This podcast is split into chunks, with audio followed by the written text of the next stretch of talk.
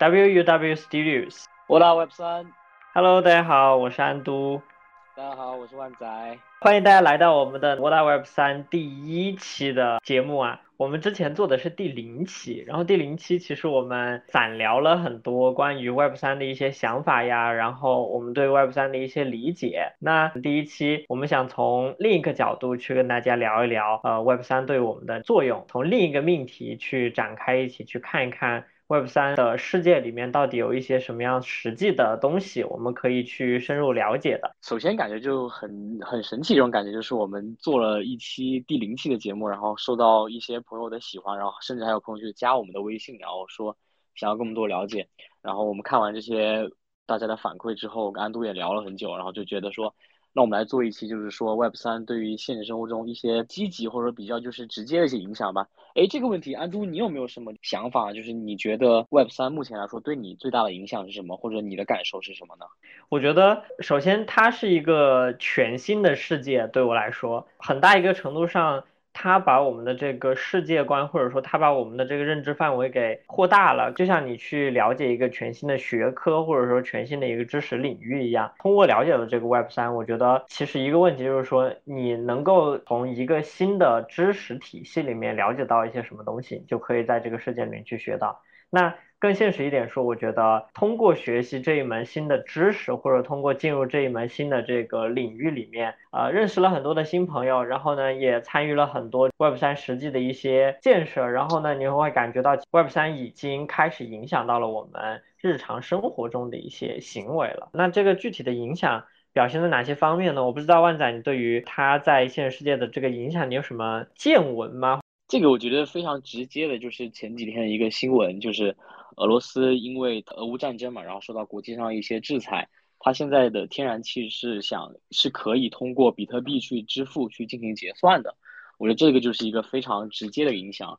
然后包括你现在买特斯拉，你是可以用狗狗币去付款的。嗯，可能有一点马斯克自己炒作的意思，但是它就是现现实，就是加密货币其实是可以在很多限制中是进行支付的。这个已经是一个共识，包括已经融入到现实的发展过程中来了。然后我觉得以后会有更来越来越多的一些呃 Web 二或者是现实中的一些企业会接受呃加密货币的付款。对，你会发现其实呃我们越来越多的人可能他的资产配置里面已经有这个加密货币作为他的一个 portfolio 的一部分了。所以说加密货币它可能已经慢慢的在进入到这个千千万万的这个家庭当中，而且在未来可能会更多。那在这个背景下呢，可能比如说，因为为了要方便那个我们的支付嘛，就像我们刚刚说的特斯拉，包括前两天比较火的一个 NFT 项目，就是那个呃无聊猿那个项目，然后美国的时代杂志也宣布接受了那个无聊猿的那个呃加密货币的一个订阅支付，所以你会发现，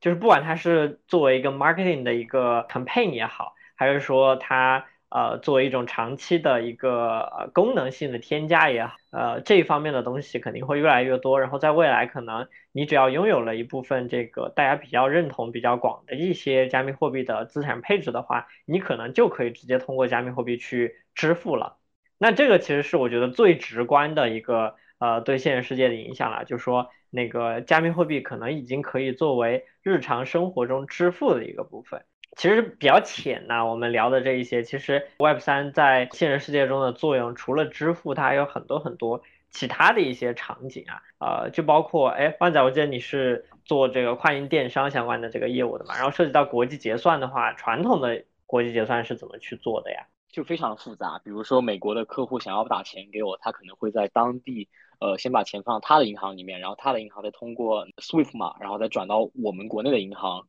然后国内的银行再从一些换汇的手续，然后再转到我的账户里面，这就是一个非常非常复杂且一个非常漫长的一个过程。然后就中间会出现很多纰漏，就比如说那边银行汇不过来，或者我这边取不出来，就会导致这个金融会有点风险，就是回款时时长会非常的长。对，然后我觉得呃，就是加密货币还给了我们另一种启示，就是说，因为它是没有国界的，它是去中心化的，所以它其实不存在于说我们需要把。呃，一笔这个付款的资金先付到一个啊金融中介，然后再通过金融中介去连接啊，比如说呃国内国外的两个呃实体，然后再通过一些这个银行认同的这些编码呀之之类的东西也好，然后再执行这个付款。那呃，加密货币可以实现的，就是说可能我是点对点的，然后只要我们是呃知道我们的钱包地址的，那我们就可以直接在。双方之间进行一个资金的转账啊之类的这一些操作，那当然其中我们肯定会有提到说，包括它有一些政策性的问题啊、汇率的问题啊，还有一些税收的问题。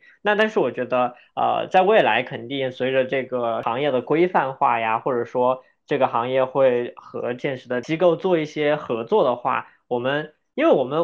最终的目的是为了让这个世界变得更方便、更便捷嘛，所以只要它解决了这些。呃，可能实际存在的一些障碍的问题的话，我觉得它是给了我们现实世界里面提供了一种更加便捷的和更加方便的一个解决方案吧。但是我觉得就是要讲的就是可能安都刚刚提的非常多，都是一个我们未来的愿景，就是目前肯定这个是很难实现的。就包括大家提到绕开银行，然后直接进行汇款，这当中肯定会有更多的问题出现。就名义上肯定百分之百它是会未来更方便的，但是我就不仅会想到很多人会有问题，就是说。呃，这样真的安全吗？就这样真的是靠谱的吗？这样真的是有保障的吗？我觉得这些一系列问题都可能会需要我们呃更多的去探讨，或者更多未来人去解决这些问题。对我同意。然后现在可能很多做这个区块链技术底层的一些朋友们也会研究一些区块链底层基础设施，包括怎么让这个呃交易变得更安全，然后怎么样去保证这个去中心化。因为其实去中心化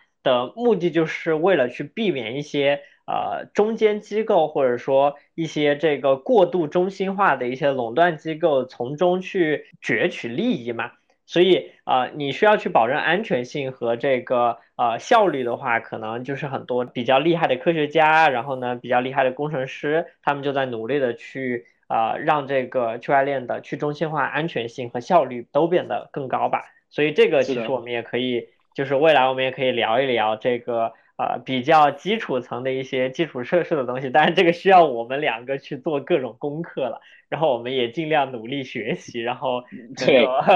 给大家带来一些更有价值的一些干货吧。然后我们想说，其实就是，呃，这是一个非常好的技术。然后我们讲一个愿景，说 Web 三肯定是为了大家而服务，就是为了让世界更简单、更便捷、更安全的。但是如果你觉得这个事情不太安全、不太健康，就是不太健康的话，那说明这个问题其实目前来说是有很多问题的，而且不一定能被大众接受。就是其实我们想讲，就是我们可能这集内容会把我们的视角放到全世界来看，呃，Web 三对于整个世界、对于我们全人类的社会的一些影响。哎，但是我听说其实有一些项目是已经在解决这些问题，然后包括已经取得了一些不错的成效，就比如说韩国他们那边。是已经有在逐渐去呃试用区块链技术，然后可以用区块链技术作为一个非常便捷的支付方式的。这个其实我们刚刚聊到呃一个话题，就是说像移动支付呀这些场景，你会发现在我们中国吧，我们可以用微信啊、支付宝，然后去甚至是便利店，然后呢大的比如说我们可以去通过支移动支付的方式去完成我们生活中百分之九十九以上的这个东西，而且你会发现现在。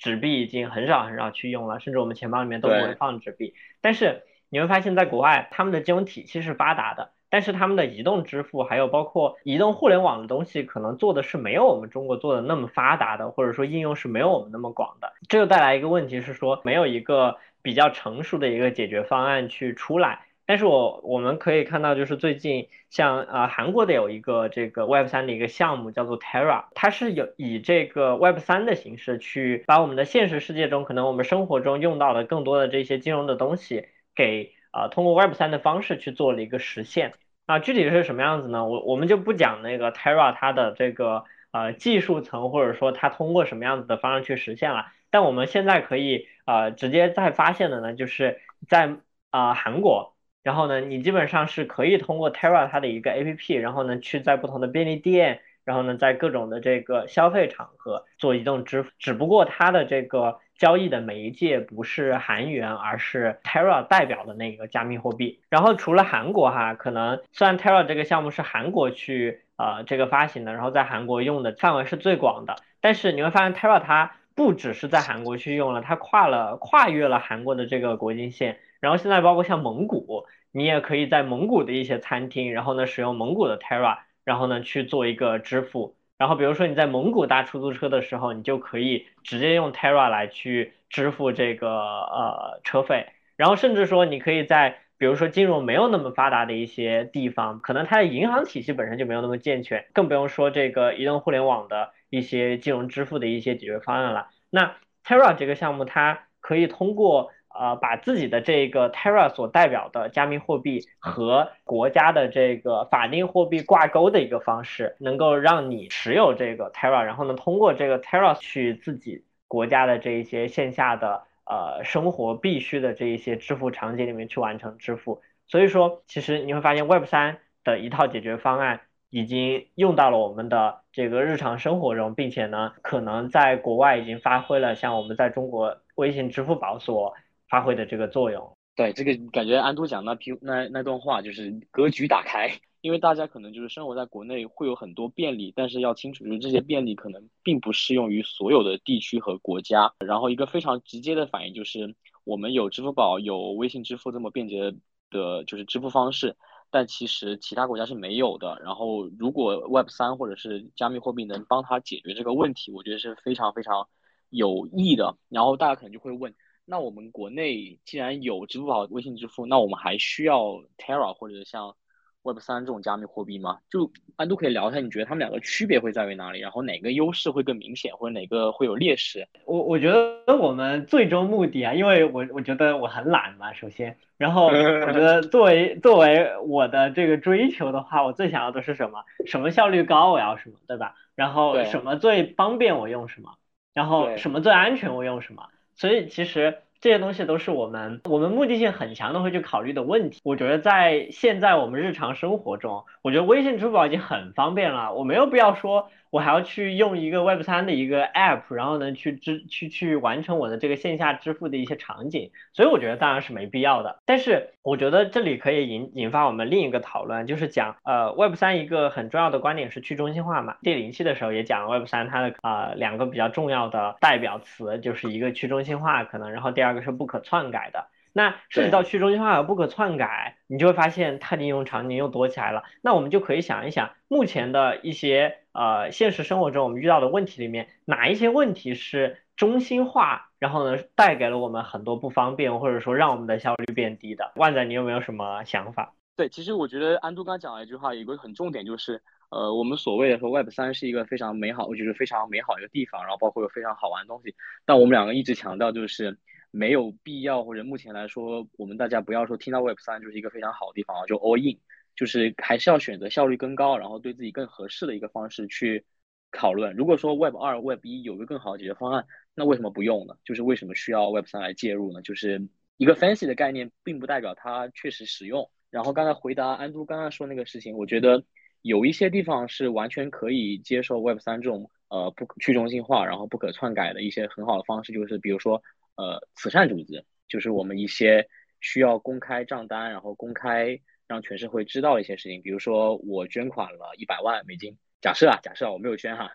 假设我捐一百万美金，那我想知道这一百万美金我捐给呃某一个慈善组织，他怎么去花，我是希望能直接看到的。那么我觉得，如果用区块链这种技术，让他直接公开给我他的每一笔转账、每一笔收款，我都能清清楚楚我在链上看到，我觉得这个是非常。有意思的就是，我一直觉得说，像陆说的一些需要去中心化的一些组织，如果能善于利用区区块链技术的话，是非常有帮助的。对，其实我还想讲，其实包括，哎，我突然想到还有一个项目叫做 RSS 三，就是 RSS RSS 三，我不知道大家有没有对于 RSS 这个东西有没有什么了解啊？就是 RSS 其实是一个非常古旧的一个概念了，我觉得至少是在我小时候我就已经。呃，就是了解过或者听说过 RSS 技术。我对 RSS 这个技术粗浅的了解，说 RSS 它其实是一个订阅制的一个模式。比如说我们两个呃做完了这一期播客，然后呢，我们两个把这一期播客的这个录音啊做成了一个 R RSS 这个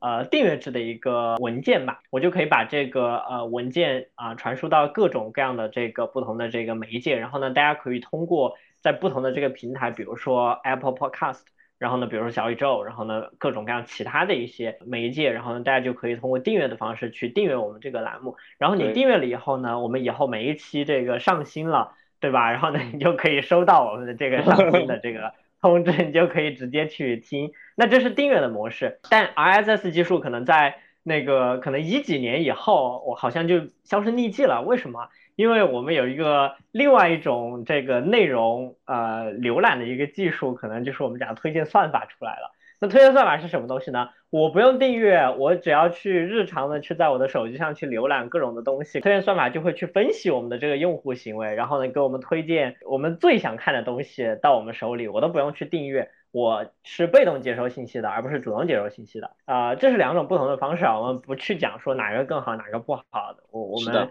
呃，我我只去提一下，就是 RSS 技术，这个 Web 三有一个项目叫做 RSS 三，那它代表的是一个什么东西呢？它是通过一个去中心化的方式，然后呢，把我们呃所有的这些我们想要去上传的啊，比如说播客的这个音频。然后呢，或者是图片，或者是我的一条推特的推文，这些东西我都可以把它做成 RSS 的一个文件，通过这个 RSS 三的这个协议，我们就把它上传到我们的这个去中心化的一个平台上去。在这个去中心化平台上呢，因为我们的每个文件它都通过区块链的方式去呃打上了一个标签，那这个标签呢，因为它是呃通过区块链技术去实现的，所以它就是得得到了一个东西，就是它是不可篡改的。那不可篡改的是什么概念呢？我们在外边里面，可能我们在推特上发一个 post，如果哪一天推特这个平台消失了，我的那个 post 就消失了。那但是如果说我通过了这个 RSS 三，然后呢，我把我的这些内容给上线到了这个去中心化的平台里面去，那这个平台即使是未来消失了，或者说这个项目它没有做起来，它没了，但我的这些内容的东西，因为它已经上到了区块链里。你还是可以通过它区块链唯一的一条这个识别的一串呃，我们叫做哈希值，然后呢，你还是可以去追溯到我的这一个文件。所以说就呃，我的这些文件呢，就永远都不会因为某一个中心化的平台的消失，或者说因为某一个媒介的消失而消失。只要区块链这个技术没有 呃被证伪哈，对，没有死掉，我就可以通过啊一串唯一的东西。然后呢，去找到我的这些内容产品、内容创作，所以你就会发现，就这个东西呢，就使得这些内容的东西呢，就永远存在了。那我就不用担心说我某一天我的这个内容会消失啊，这可能是我能想到的另一个去中心化给我们带来的一个好处吧。这个就回到刚才安都讲的问题，就是 Web 三可能我觉得理解跟 Web 二最大的区别就是带来好处，就是你的 data、你的 privacy 是属于你自己的。这个也就跟安都刚才讲的 RSS 三就是。呃，想解决问题是一样的，就是你所有的内容会存在链上，然后在链上的话永远不会消失的。然后第二点，我刚才听安陆讲，我觉得有一个很大的有意思的点，就是说，呃，对我们现实生活影响可能是这样，就是如果通过兴趣机制，像抖音给你推荐一些视频，你会只要往下翻，你就会看到一些你喜欢的内容。然后如果是通过这种主动订阅制的话，其实你是有自己的选择权的，你会回到一个自己思考、自己去选择内容一个方式。我觉得这个会更有意思，就是你没有给人家任何兴趣给你推荐东西，而是完全凭自己的想法、自己的感受去理解这个世界，去看你想看的内容。我觉得这个影响可能会比简单一个链上储存的影响会更大。对，其实对我来说这是两种不同的需求啊。就是我也很爱刷抖音，因为抖音带给了我很多的快乐。然后呢，我也看什么？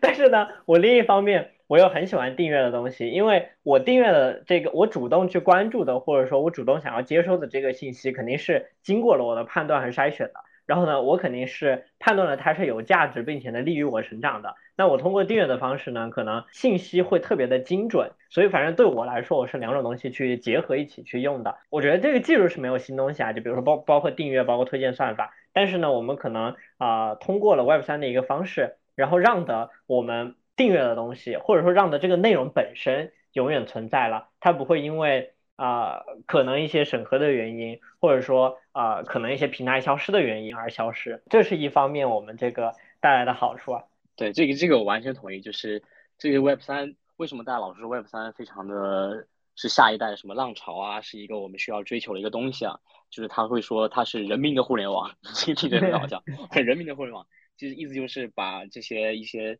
选择的权利，然后包括自己数据的权利就还给大家。然后刚才讲到 RSS，然后包括数据在链上，然后还有一个很有意思的应用叫做 BAT 浏览器，就是一个浏览器叫做 Brave 浏览器。然后他们想做的事情就是说，呃，他们发行一个代币叫做 Basic Attention Token。这个 atoken 就是说你在他们的浏览器上浏览了任何的广告，占用你的时间，你会因此得到一些奖励。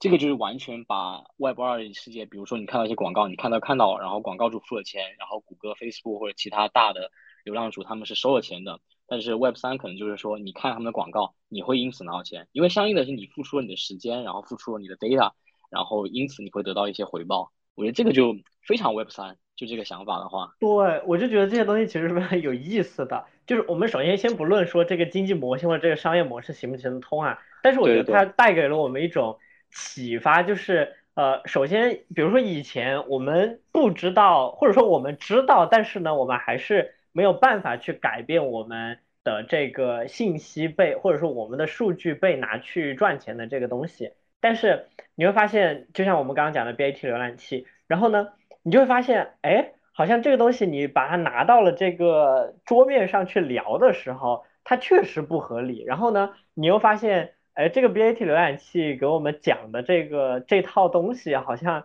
真的是让我们就是很以心痒痒的那种感觉。就是对对对对，我觉得就很有意思吧。这也是就是 Web 三代给我的另另一个启发吧，就是开发了一些自己的眼界吧，然后让我觉得，哎，一些。现实生活中，就是我们以前可能 take it for granted 的东西，然后呢，现在让我觉得不是那么理所应当了。所以，可能对也会给我们的不管是创业也好呀，或者说给我们的研究带来很多的这个启发。我觉得说到这里，我想提句题外话，就是可能大家听听到这里，我们这一期节目，你会感觉跟你日常生活中刷到的推送讲的 Web 三好像。区别好像是有一点大，因为我们没有去讲那些什么就是币的东西，然后呢，我们也没有讲呃什么就是 NFT 的这些东西，然后呢，啊，但是我们想讲的可能就是说，你不能说作为一个盲目的参与者去，比如说我就去买，我我就去盲目的去买一个币，然后呢，等着它涨，涨了以后我就把它卖掉，然后赚钱，这个跟你炒股没有区别呀。我们更多的是想说，哎，从另一个方面去聊聊我们的一些见闻，然后我们觉得有趣的东西，然后让大家从另一个侧面去感受一下 Web 三。那我觉得是的，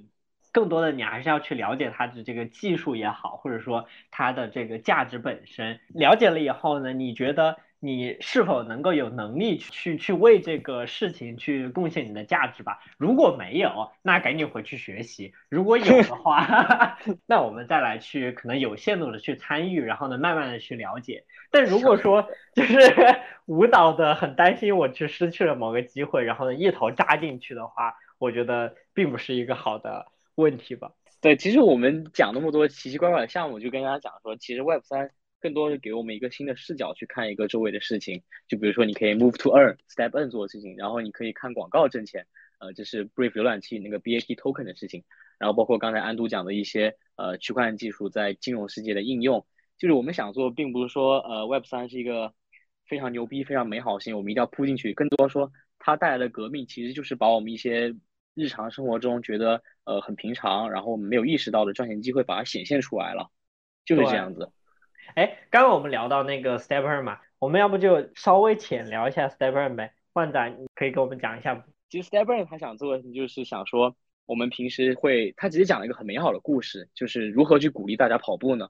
如何鼓励大家去外面散步呢？如何鼓励大家去放下手机，然后真的去感受外面的世界呢？那么我们给你发钱吧，就如果你去跑步的话，你去走路的话，你去外面就是呃看一下外面美好世界，然后有运动的话，你是可以得到一系列的代币的奖励的。这个其实更加符合，就是我们所提倡那种呃健康环保的生活概念，就是多走路，然后多跑步，然后让自己身体也好了，也节约了一些公共资源，节约了一些呃交通资源，可以让社会环境更好。这个其实也就是跟我们刚才讲的说，呃，把一些外部二感觉你赚不了钱的东西变得能赚钱了。它其实就是抓住了说一个环保的概念，包括说让你的一些呃出行数据变成一个可以去为自己所用，然后为可以为自己受益的一些东西。啊，我觉得 Stepper 去融合了几个当下很火，然后呢，我们又很愿意去呃追寻的概念吧。一个是碳中和，对吧？就是爱护环境，然后呢，那个保护我们的这个生活的地球家园。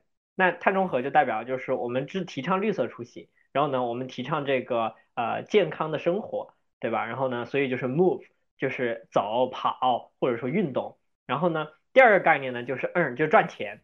然后呢，我们肯定是喜欢钱的呀，对吧？然后呢，我们做各种事情，呃，可能为为了自己的满足感，为了赚钱，对吧？这些东西，如果说我既能保持身体健康，既能为我们的这个地球家园做贡献，又能够在做贡献的同时去赚一点这个钱啊，我我觉得就肯定是一个好事情嘛。然后呢，它的另一面是什么东西呢？我们为什么不爱运动？因为运动累呀，对吧？我们为什么？我们为什么？可能很多时候懒得去嘛，就是因为我的这个给我带带给我的满足感和快乐没有大于我的这个没有超过我的这个懒的这个意愿，所以我可能就不去了，不去运动了，不去健康生活了。但 Stepper 呢，他通过了这个 Web 三的一套这个经济体系的这个经济设计了以后，让我们能够在健康去运动的同时，增加了我们的满足感。这个满足感的来源就是钱，然后我们一边跑步。然后呢，我们可以啊通过我的这个运动的这个数据运动的时长去获取到一定的这个收益和报酬。然后呢，这另一方面就是激励了我，因为每天我都想要这一部分的这个收益和报酬，然后呢，我就去 这个运动运动运动运动。我觉得虽然不一定是一件。就是发自内心的好事吧，因为我内心可能懒病还是没有解决，但是因为我比较爱钱，所以呢，我就去这个跑步去赚钱。但是从另一方面，它的目的是好的，目的是达到了，对吧？我还是跑了这个步的，我还是运动了的，所以 它的这个价值是在这个地方。但是确实，这个 Stepper 现在因为它这个炒的比较火，因为大家都一头的涌进去这个呃去跑步，然后我们看了一下它的那个数据啊，它每天的这个。呃，新增的用户量是很多的，所以就导致了可能因为 Web 三的一些很多的应用，它有一个很大的这个进入门槛，就是你需要有一个这个 NFT 或者说这个其他的一些东西然后参加。那在 Stepper 的这个应用里面，就是你需要有一双虚拟的跑鞋，你才可以去使用这个 App 去开始跑步。但因为项目很火嘛，所以这个跑鞋就被炒的价格很高。然后呢，最便宜的这个一双跑鞋可能都要差不多这个六七千块人民币。我觉得 Stepburn 就是一个非常好的一个 Web 三的改造的一个例子吧。它其实就是抓住了一个我们可以说人性的弱点，就是我们偷懒不想跑步，但是为了钱我们可以去做这个事情，这样会让我们有更大的短期满足感，就是可以立刻看到收益。然后它同时也讲了一个非常漂亮的故事，就是讲了碳中和，然后如何用它这个软件去鼓励更多人去运动，然后去更多好的保护环境，减少一些公共交通资源。我觉得他就是利用了 Web 三这个模式，然后讲了一个非常漂亮的故事，同时也抓住了人性的就是一些弱点，然后让大家他自己也收到收获了一些东西，然后我们大家也收获了一些东西。我觉得这个就是一个非常好的 Web 三，对于说呃现实生活中一个应用或者一个改造吧。对，是的，我觉得总结一下我们刚刚聊的很多，就是我们今天的一个核心的命题就是 Web 三对于现实世界的影响到底有多大，然后呢，它对现实世界的影响到底啊体现在哪些方面？因为我们刚刚讲了一些 Web 三对于银行体系啊，包括这个移动支付场景的一些革新，那这一方面可能是对于我们的这个经济啊，然后呢生产行为带来的一些这个创新和影响。然后呢，我们也聊了 Brave 浏览器，然后呢聊了呃其他的一些个人隐私数据使用的一些问题，包括订阅制的这个模式的 RSS 三。然后呢这些东西呢，可能对于我们的日常的一个知识。啊，付费的行为，然后呢，数据使用的行为，上浪冲浪的行为，啊，带来了一些影响。然后我们也聊了 Stepper，对吧？是对于我们的这个日常的生活呀、运动呀，然后呢，健康呀、碳中和呀这些更近一点的日常生活的东西带来的一些影响。那我我自己聊到这里，其实有个问题啊，就是说我们刚刚聊了那么多，好像这些东西都不是需要 Web 三才能解决的事情啊。好像 Web 二也能解决啊，它到底 Web 三带来的价值到底是什么？这个问题我觉得非常有意思，就是大家讨论，就很多人会反对这个东西，就是 NFT 元宇宙 Web 三区块链到底是干嘛的？就是为什么我们需要它？我现在已经有非常非常好的生活了，就基本上没有任何的呃必要去接触 Web 三，去接触区块链，去接触 NFT。但是我觉得还是要一个更长期或者一个更就是宏观的角度去看这件事情，就是数据属于。呃，中心化真的是有益的吗？就是是对我们社会有意义吗？还是说有一些地方确实就是需要去中心化的想法？我觉得区块链或者我们刚刚聊的这些 Web 三东西，更多的像一个非消费必需品，而是更多的是一个呃革新的一个领域。就是说，如果说我们能在这个探索当中发现一个事情，能够更好的改造我们现在生活，那我们就用它。如果说发现我们并不太行，那我们为什么要去做这个改变？就是这是一个问题，去去需要大家了解。对，对。然后另一方面，呃，想补充的就是，像我们刚刚讲的，包括 Step，然后呢，包括一些啊这个 Brief 浏览器这些东西，其实 Web 三带来的东西可能就是一个激励。其实你会发现这些东西它不一定是 Web 三才能够实现的，你可能。啊，就是在开发的层面上去做一些其他的一些改变，你就能够实现。但是其实 Web 三可能在这些里面，它发挥的是一个呃，提升了便捷程度，提升了去中心化的水平，然后呢，提升了呃数据的问题啊这些东西上，就是其实是在一些比较 minor 的地方去做了一些改变和创新。在这个阶段，这是一些我们讲的所这些应用啊，这些 app 层面的东西做了一些这样子的创新。那在更上面、更宏大的。方面可能还有对于技术本身的创新，可能还有对于整个呃社会形态的一些创新，包括一个概念叫做道，就是去中心化自治组织。然后道呢被称为是 Web 三这个时代的新的公司形式，就外边我们叫做有限责任公司或者是股份有限公司嘛。然后 Web 三可能 Web 三里面就没有公司啊，Web 三里面可能就叫做道，就是去中心化自治组织。然后呢这个道呢可能。因为它是去中心化的，所以所有的这个组织的参与者，啊他都呃能够去对于这个组织有一定的这个呃治理权、投票权，还有这个你可以呃根据你所在这个呃组织里面拥有的这个呃能力或者是分量，然后呢来对这个组织的这个决策呀、未来的发展产生一些这个影响，然后呢所有人都是这个组织的所有权。那这是更宏大的一个方向的一个。呃，命题了。道其实万载你了解的应该也很多了。对，道我是进入 Web 三以来，我觉得最让我兴奋的一个东西就是听到道这个词。但是，就是我理解的道，可能是更多是提升个人在组织中的一种地位。就是比如说，我们现在经常说我们在大厂可能就像一个螺丝钉，我们可能没有更多的一些呃权利去做一些更大的事情。包括我们可能觉得我们付出了很多的努力，但是根本就是微不足道。但道可能会更多给一种感受是，如果说你在这个组织里面，呃，付出了更多的努力，包括你有更多能力去做这个事情，那相应的你就会有更多的地位或者更多的权利。就是实际上我理解道，会让会让我感觉兴奋的原因，是因为它提升了个人在组织的一种地位，就是包括自己有更多的权利、更多的责任感，以及更多的就是透明化的感觉。你知道我这个组织在做什么，然后你知道，呃，我应该往哪个方向努力，然后你知道我所做的事情是得到认可的。这是我觉得道给我带来最大的感受吧，觉得非常兴奋。当然，当然，安都可以跟我们讲讲。其实我跟他讲完这个事情，他其实给我很多反驳，就是非常理想化的状态。对，小故事是，本来我们这一期的主题是道，然后呢，我们准备了，准备完了以后，发现我自己都说服不了我自己。对，就是道这个事情，我们可以马上以现实中的一个例子来去讲。假如说你在公司，你是一个。非常有能力的人，但是你是刚进入公司的人，别人为什么要投票嘛？那如果投票五百个人投票，然后决定一个公司的一个小动作或者一个大方向的话，呃，其实并没有很高的效率。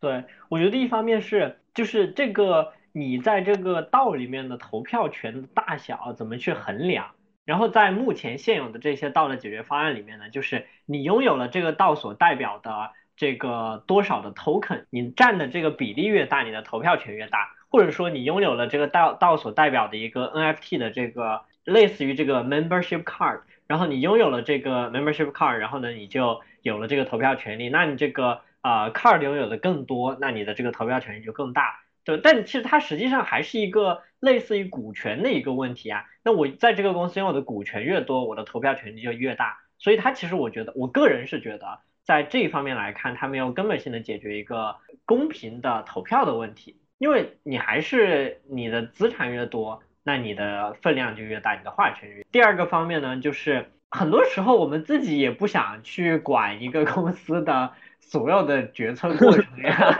就是我本来就是一个就是这个项目的一个参与者而已，我又不是。一个我要去决定这个项目的未来，或者说决定这个公司的大大小小的所有事情，我的精力也有限呀。可能我参与了这个道，我还参与了别个道，对吧？然后呢，我不是每天就这个到投个票，那个那个到提个案，我所以没有必要呀。这个东西和我的这个切身经历是没有太大关系的。所以可能呃，很多时候，比如说你的愿景很美好，说，哎呀，我在这个我的道里面，这一千个人，每一个人都有投票权，我们的这个提案呢，大家一起投票通过，然后呢，我们可以一起去决定这个道未来的走向。但实际上可能没那么多人去来 care 你这个投票，所以最终呢，可能呃治理这个道或者说决定这个组织往下去发展的，还是比较小的一批呃核心的呃热衷于去建设这个组织的一批人。所以就是我自己会觉得这两个方向上，对于我来说，它没有对于呃 Web 二的这种公司的组织形式有太大的一个革新，所以就就就我没有办法说服我自己吧。这个我们想说，就是可能是一个开放性的议题，然后我们非常非常欢迎，如果说你对道有更深的研究，然后你对道会有更多的见解，欢迎来参与我们的讨论，然后我们也可以邀请你到我们的播客来，然后我们一起来呃聊一下这个问题。然后我想说就是。安都可能讲，就是我们确实很多关于道的了解，我们自己无法说服说它对现实生活有很大的影响，但是就是也可以提出来说，呃，道它其实之所以为什么这么受欢迎，它是有它的存在的必要，就是说，呃，道一个很大的特点就是让大家一起受益，就是如果你是道其中一员的话，它整个组织受益的话，你会相应的受益，就等于说你在字节你工作了一年，但是你进去之后，字节那里突然进步非常大，你就会得到相应的这一年的回报。但这个其实跟年终奖也差不多，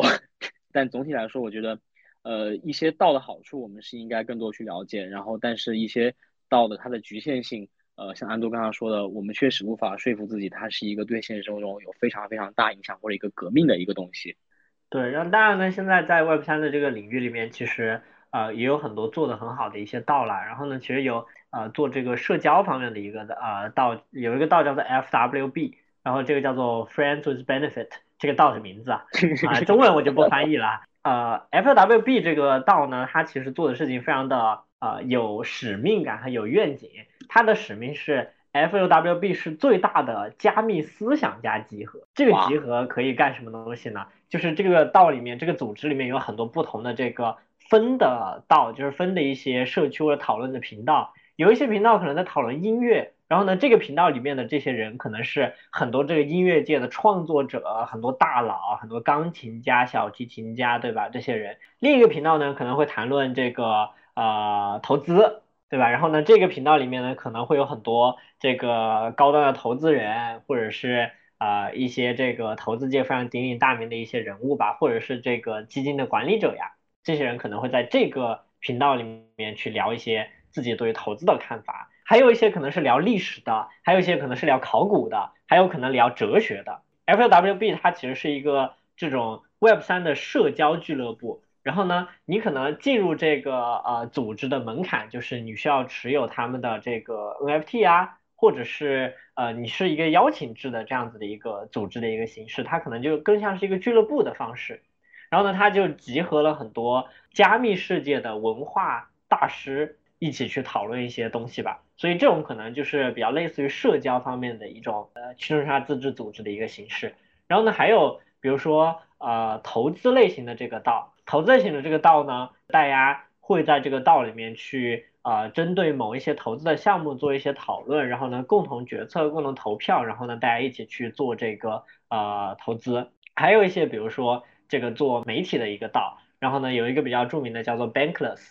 那那 Bankless 这个道呢，其实它做的事情就是啊 Web 三的信息分发，然后呢就是聚合了很多有价值的，还有包括 Web 三的这个大大小小的一些新闻呀，然后一些资讯的整理，一些深度的内容的创作，然后呢通过 Bankless 这种呃组织里面所有的大家的共同去贡献这些内容，然后呢共同去整理的方式，然后呢把 Web 三的这些信息传递给更多更广大的这些人群。所以其实道的方式有很多种啊，然后道的分类也有很多种，可能他们在这个 Web 三的世界里面确实也发挥了很多的作用。然后我们刚刚讲说，可能道确实没有对于公司制的这个形式本身带来了呃革命性的创新，但是因为道它融合了 Web 三的呃经济模型，或者说道它融合了 Web 三的一个组织形式，比如说它应用了区块链的技术，然后呢作为它治理的一些。这个呃技术的门槛吧，那通过这些形式呢，它就变成了 Web 三原生的一个呃组织的组织形式吧。所以它可能没有和公司比有更多的革命性的创新，但是它是 Web 三原生的，所以在 Web 三的世界里面呢，可能我们更多聊组织，就是聊成的是道，我觉得就是这种理解吧。对，有一个题外话，我觉得有一点呃，可能我们有点 miss out，就是它有一个非常有意思、有个好玩的点，就是因为大家是去中心化的，然后你所做的所得一定会收到回报，那怎么去保证这个所得既有就是所付出就一定有回报呢？就现实生活中，我们可能会签合同，然后这个是有法律效应的。但是我们都知道，就是你签的那个劳动协议一定是会有漏洞的。但是你并不确定这个劳动协议并不就是呃两方都能履行他的责任。但是在道当中，他可能会直接用合约，就是一种代码语言来去归属你的所得和付出。假如说你付出了这个东西，你完成这个事情，那他的合约就写完成了，那会自动把你的呃。工资啊，或者你的收获啊，直接打到你的账户上去。我觉得这个是一个小创新，就是直接用代码来去归属每个人的行为，然后去归属一个呃呃履约的一个条件。我觉得这个算一个比较小小的创新吧。总结一下呗，其实我们今天聊了蛮多了，就是呃核心命题还是 Web 三对现实世界的影响，对于我们现在的当下现实生活中带来了什么样子的作用。然后呢，我们聊了宏大的愿景，包括对金融的价值，聊了生活方面的东西，聊了 Step 对吧？然后呢，聊了一些这个可能比较有趣的一些理念，比如说这个呃，你浏览看了广告，然后呢，你就可以得到一些激励。然后呢，聊了公司的组织形式，对吧？聊了道。所以呃，我觉得核心的概念就是说，其实 Web 三对现实世界的作用和影响，绝对不仅仅是我们今天聊的这么多这些东西。还有更多的东西值得我们去探索和发现嘛？然后我们也希望未来有更多像啊 Seven 这种能够让我这个懒鬼去跑步的项目出现 也希望有更多这个技术化的金融方面的东西出来，然后能够让我们的这个呃支付或者说和钱有关的东西变得更便捷吧。然后呢，也希望这个道有更多的创新。所以总的来说，我们就往前看呗。对。就走一步看一步吧。我觉得我们两个一直对 Web 三的看法就是，呃，是一个很有意思的地方。然后包括它一些技术是有很多革新的。然后我们也想讲做这个播客的一个想法，就是给大家提供一个新的视角去审视我们附近的生活。就是平时我们习以为常，然后觉得这个就是这个东西。如果用 Web 三的视角去看，该去怎么运作？然后用这种方式运作的话，是不是更加合理？是不是更加有效率？是不是去中心化？然后是不是？呃，不可篡改这些理论在这些方面上会更有效果。我觉得这个会给我一些很多不同的启发，就包括我们平时聊天的时候，就会突然来一句说，哎，这个如果也做成 Web 三会怎么样呢？然后就会开一些奇奇怪怪的天天马行空的东西。我觉得这个是我们想做的事情。呃，然后可能讨论到最后，我们觉得说这东西好像不太适合 Web 三，那我觉得也 OK 啊，没有必要说 everything should be on Web 三。就有些事情我们觉得它现在已经很合理了，然后不需要改变。那我们就可以不用不用去完全去 adopt 它，但是如果我觉得我们的东西可以更加 Web 三，那为什么不尝试一下？为什么不深究一下呢？对吧？对，所以也希望大家和我们更多的去讨论吧。然后我们也建立了一个听友群，然后呢，如果大家有想要加入和我们一起讨论的，欢迎在我们这个栏目的下方找到威恩的微信，然后呢可以添加威恩，就可以把你拉进群了。呃，这就是我们这个第一期的全部内容。然后呢，我们也希望大家对我们更多的支持。我们的目标是五期坐上小宇宙新锐榜，然后 这个目标也需要也需要就是这个我们的所有的大家帮我们一起实现。所以感谢大家，希望我们那个第二期做的更好。然后呢，也希望大家对于我们的这个呃有任何的反馈和意见，也希望大家。在呃，这个听友群里跟我们提出来，我们会努力改进的。是的，是的，非常感谢大家。如果能听了整期节目，然后如果有任何问题，像都说了，就是欢迎加我的微信，然后跟我们聊一聊。然后你对 Web 三一些新的看法，就比如说你突然灵机一动想到说这个事情好像可以 Web 三一下，欢迎跟我们聊一聊。好呀，好呀，那我们今天就到这里呗。然后谢谢大家，拜拜拜。